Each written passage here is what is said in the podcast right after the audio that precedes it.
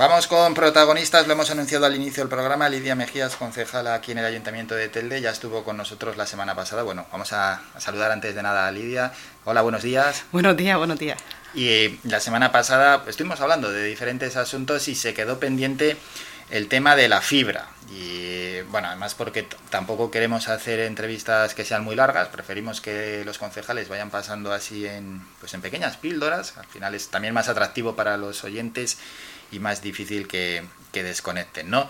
Quedaba, por tanto, eh, comentar el tema de, la fibra porque ha habido quejas vecinales, ¿no?, en torno a este asunto.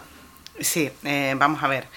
Para explicar el tema de la fibra óptica, es una, cosa, una cuestión que hemos venido trabajando desde el principio de mandato, antes de la pandemia. Si más si cabe, este gobierno quiere que todos los en todas las viviendas del municipio de Telde exista la fibra y exista la mayor velocidad. Con respecto a lo que es Internet, porque vemos que es una necesidad y estamos trabajando para que eh, desde la corporación, para que las personas que no le llega la línea de Internet, y más si cabe después de la pandemia, vemos que es una necesidad. Eh, para cada una de las viviendas, sea para, para, para estudiar, para hacer teletrabajo, vemos que eh, es una realidad que nos ha desbordado el tema de la fibra. Una vez que, tomo posesión en la Concejalía de Urbanismo, es una de las principales demandas vecinales que tenemos el tema de la fibra. Fíjate que antes de que se produjera la pandemia, imagínate ahora, ¿no? Ya. Entonces, eh, todo ello, pues nos sentamos con los técnicos, vemos cuál es el problema. El problema real de la, de la fibra óptica es conocer de quién es competencia realmente que en una vivienda o en otra exista la fibra óptica.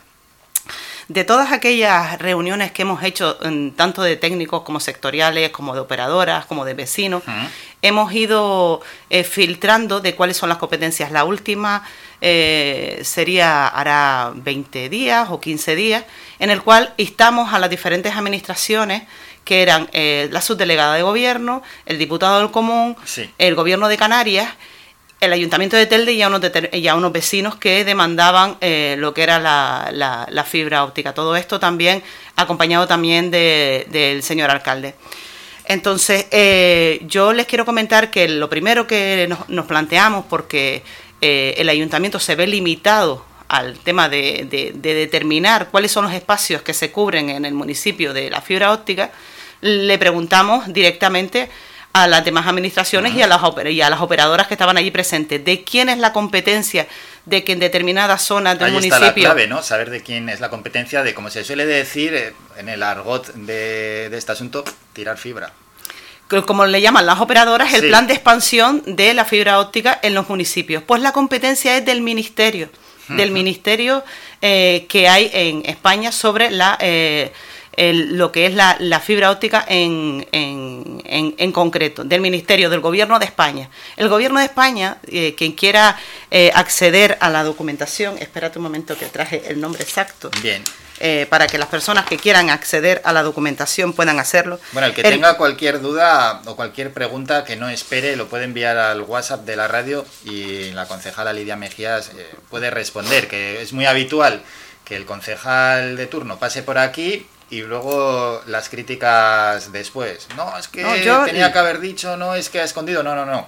Las líneas están abiertas y el que quiera preguntar algo que lo pregunte. Luego ya, una vez se nos haya ido Lidia, ya no, tiene mucho sentido preguntar nada. Eh, sin problema ninguno contestaría todas las preguntas que me... Porque entre otras hmm. cosas, esto no es un trabajo de un mes ni dos meses. Llevamos eh, desde el principio del mandato y después de la pandemia reuniéndonos fácilmente uno, dos veces por semana.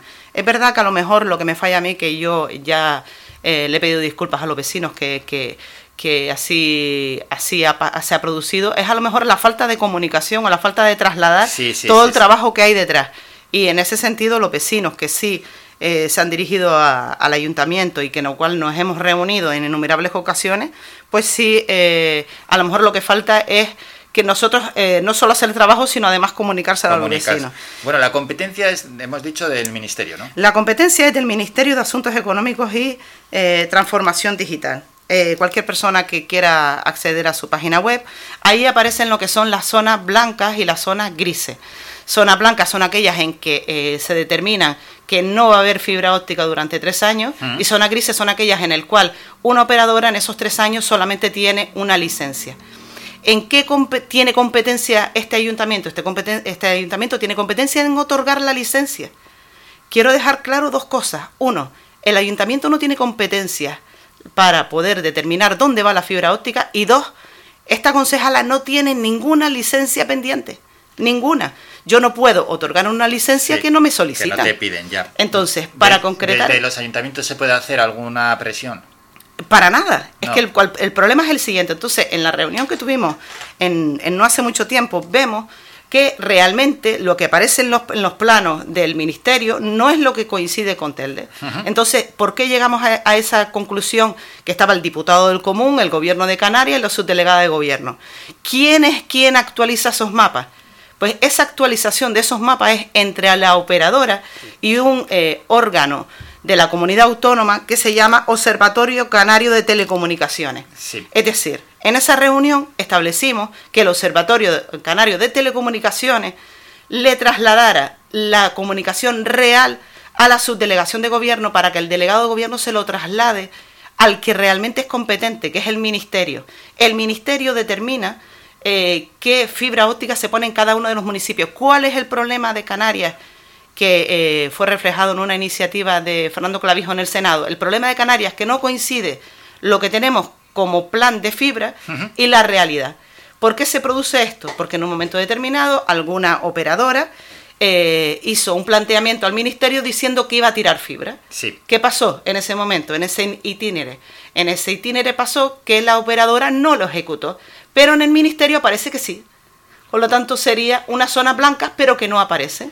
Pero no se sabe por qué no lo ejecuta la, en este caso la operadora. Es más, este, el ayuntamiento de Telde en la actualidad tiene una licencia concedida en el Lomo Taliarte que no se ha querido ejecutar entonces. Sí, pero eh, un municipio como Telde, que tiene 100.000 habitantes, ¿qué parte tiene fibra y qué parte no tiene fibra? Muchísimas zonas no tienen fibra, pero muchísimas. Hasta en el centro de San Gregorio, en el centro de la ciudad. Es muy, es muy raro que no tengan fibra. No, porque nosotros somos eh, eh, un sitio diseminado. ¿Por qué? Porque en un momento determinado nosotros, y la gente de Telde sabrá, que en un momento determinado se hizo aquí una gran inversión por una empresa que se llamaba Caneres Telecom y todo quedó ahí. Quedaron muchos tubos que ni hmm. siquiera se han utilizado.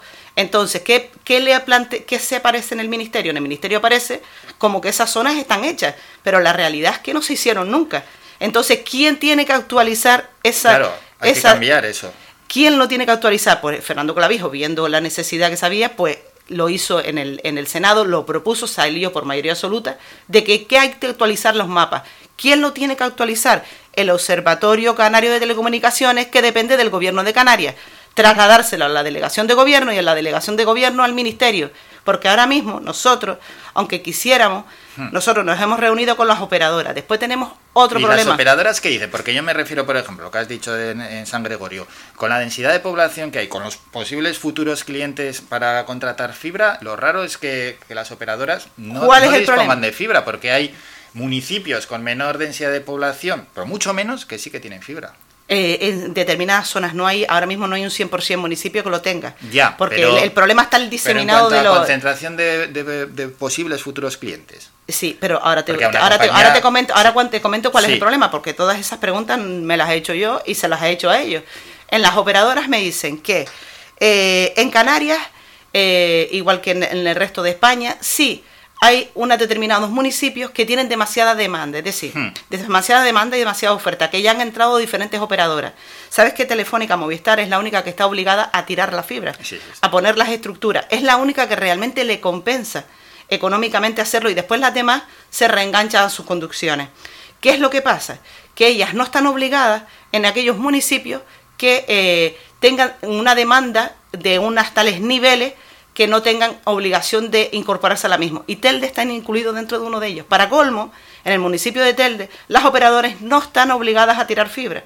Entonces, nosotros intentamos, que es lo que, es lo que el ayuntamiento intenta, a, no, a no ser no ser competencia municipal, yo no tengo pendiente licencias de, de tirada de fibra, de autorización, yo no puedo conceder algo que no se me ha solicitado. Aún así, nosotros lo que intentamos es mediar ¿En qué hemos mediado? Una de las cosas que nos solicitaban las operadoras era cambiar las condiciones. Nosotros dábamos una licencia por cinco años. ¿Vale? De tal manera que ellos eh, me dice la empresa, porque es que, vamos a ver, la opera, yo no tengo culpa, ni el ayuntamiento tiene culpa, de que las telecomunicaciones que nosotros hemos planteado en diferentes reuniones a la delegación de gobierno, que en vez de ser de interés general, sea de uso público, como es el agua y la luz, que todo el mundo tenga la obligación y el derecho de tenerlo, pero en la actualidad de interés general, nosotros como administración no podemos obligar a las operadoras a desarrollarse dentro de, del ayuntamiento. Entonces, es una empresa, entonces la empresa me dice, efectivamente lo que dices tú, la, dice, es que siempre y cuando me sea económicamente sostenible de que nosotros hagamos esa inversión y nos salga. Tal como ustedes lo tienen, no nos interesa. ¿Y cuáles son los cambios? Los cambios es ampliar. Es lo, que, lo que quieren es que nosotros damos la licencia por cinco años. Se ha hecho un estudio jurídico porque vamos a ver, esta concejal nunca va a firmar algo que no esté validado por un técnico o que esté eh, desarrollado jurídicamente porque eh, a mí me da seguridad que un técnico me diga que eso es legalmente sostenible. Entonces, durante tres meses estuvimos trabajando con los asesores jurídicos de las operadoras y la entidad municipal y los técnicos municipales, que son en definitiva quien sostentan los, informes jurídicos, los informes jurídicos y los informes, los informes del ayuntamiento. Cuando eso se llega a una conclusión, se le pide eh, a Movistar, que es quien realmente eh, desarrolla, porque a los demás no les interesa, porque no les, sale, no les compensa, nosotros le decimos, bueno, usted tiene una licencia pendiente, tiene que desistir de esa licencia y nosotros le damos la licencia. ¿Y qué dicen? Ya se llegó a la... inicialmente no son fáciles con una empresa eh, realizar la, e, este tipo de, de cambios, porque si nosotros le manteníamos la licencia y se la damos por 20 años, nosotros podríamos caer en una responsabilidad patrimonial. Entonces, ellos desistían de la licencia y nosotros se las empezábamos a otorgar todos por 20 años porque es posible, porque la, la, técnico jurídico del Departamento de Patrimonio concluyó con todos los estudios. pasar de 5 a 20. A 20 años para que ellos le, le, fuera sostenible. Entonces, en este miércoles nosotros llevamos a la Junta de Gobierno Local la aceptación de que ellos renuncian a esa licencia. A partir de ahí, ¿qué pasaría? Hmm. A partir de ahí, que pidan las licencias que considere. ¿Cuáles son las zonas que están... Bueno, se pueden dar pasos entonces. Claro, pero ¿cuáles son las zonas que se van a desarrollar? Por la que establece el ministerio con las operadoras que están en zona blanca. ¿Vale? Entonces, ¿cuáles son esas zonas? Pues esas zonas, eh, según el plan estratégico de, la operadora, pues es la Higuera Canaria, Tara, Valle Casares, eh, San Francisco, mm, San, Juan San Francisco, eh, no me quiero dejar ninguno, Loma Taliarte, Piletilla. Entonces, ¿Cuál es el tema? Nosotros decidimos las zonas, no las zonas. De hecho, nosotros, eh, otra de las cosas que nos demandaban los vecinos de la higuera canaria es plazos, porque claro, ellos es normal que las personas se, eh, se desesperen, porque ahora mismo es una necesidad. Internet y te dicen, ¿tienes fibra o no tienes fibra? Y cuando te eh, cuando te vienen a comprobar y, ven que no tienes que no tienes fibra, claro, es que el servicio no es igual. Y fíjate que la zona de Tara y Gara Canaria y todo lo que sube hasta, hasta San Roque eh, ha sido una zona eh, muy constructiva, muy de en pro a trabajar, porque nosotros lo único que podemos hacer, igual que hacen los vecinos, es mediar, mediar con los vecinos. Si hay alguna traba, si hay algún problema, pues intentar mediar como estas zonas han sido bastante constructivas, pues son ellos los que han hablado con cada uno de los vecinos para ver cuál es el problema que hay y la verdad que nos hicieron una reunión de más de 100 personas en la Higuera Canaria, en el cual nos explicaban cuál era el problema. El problema es que pueden perder trabajo, el problema es que pueden perder estudios y en la actualidad, como nosotros le demandamos a la, a la subdelegada de gobierno, es una cuestión de uso, de interés principal que se, que se, que se libere y, que se llegue a todos los ciudadanos. Y más ahora en la pandemia. Y, más ahora en la pandemia, sí. Una última cosa, Lidia, porque en Piletillas sí que es cierto que, bueno, vas por la carretera, la GC100 me parece que es, y hay unas, unas especies de pancartas en blanco con letras negras que, hacen referencia, bueno, al alcalde, también te hacen referencia a ti. Sí, un mensaje que les quieras trasladar a, a los vecinos de Piletillas que hacen esas reclamaciones. Vamos a ver eh, lo de Piletilla es un caso excepcional que no me pasa con el resto del municipio. No sé si es que yo no me he salido a explicar o yo no me... Mm, o, es, que, no entiendo si no está llegando la comunicación como debe. Yo te voy a explicar el itinere de qué ha pasado con Piletillas. La primera reunión que yo tengo con los representantes de Piletillas es para intentar solucionar un parque público, un parque público que está hecho en, en Piletillas que está vallado para que accedan los vecinos de Piletilla. Está claro que Piletilla se empieza a construir hace muchos años, hace muchos años, era y es en la actualidad una urbanización privada, aunque eh, que alguien me demuestre que, que en el registro de la propiedad aparece, tal como se le explicó al, a los representantes vecinales, se les enseñó en el registro de la propiedad cómo los viales y todo lo que es eh, las fincas que no son viviendas son de una asociación de vecinos, de, un, de la inicial que empezó allí. Entonces, el parque público que se hizo en su momento por el ayuntamiento, que está vallado, entonces empezamos por, e, por, esa, por esa problemática. Surge la pandemia, eh, pasa el tema de la pandemia, cuando vamos a autorizar, que yo, le vuelvo y le repito, yo no tengo licencias pendientes para, eh, para ejecutar, es decir, aquellas zonas que quieran tener eh, em, fibra y utilizar las viales del ayuntamiento o el permiso del ayuntamiento, tendrán que presentarlo para yo poderlo autorizar, para poder contestar. ¿Qué pasa con el caso de Piletilla?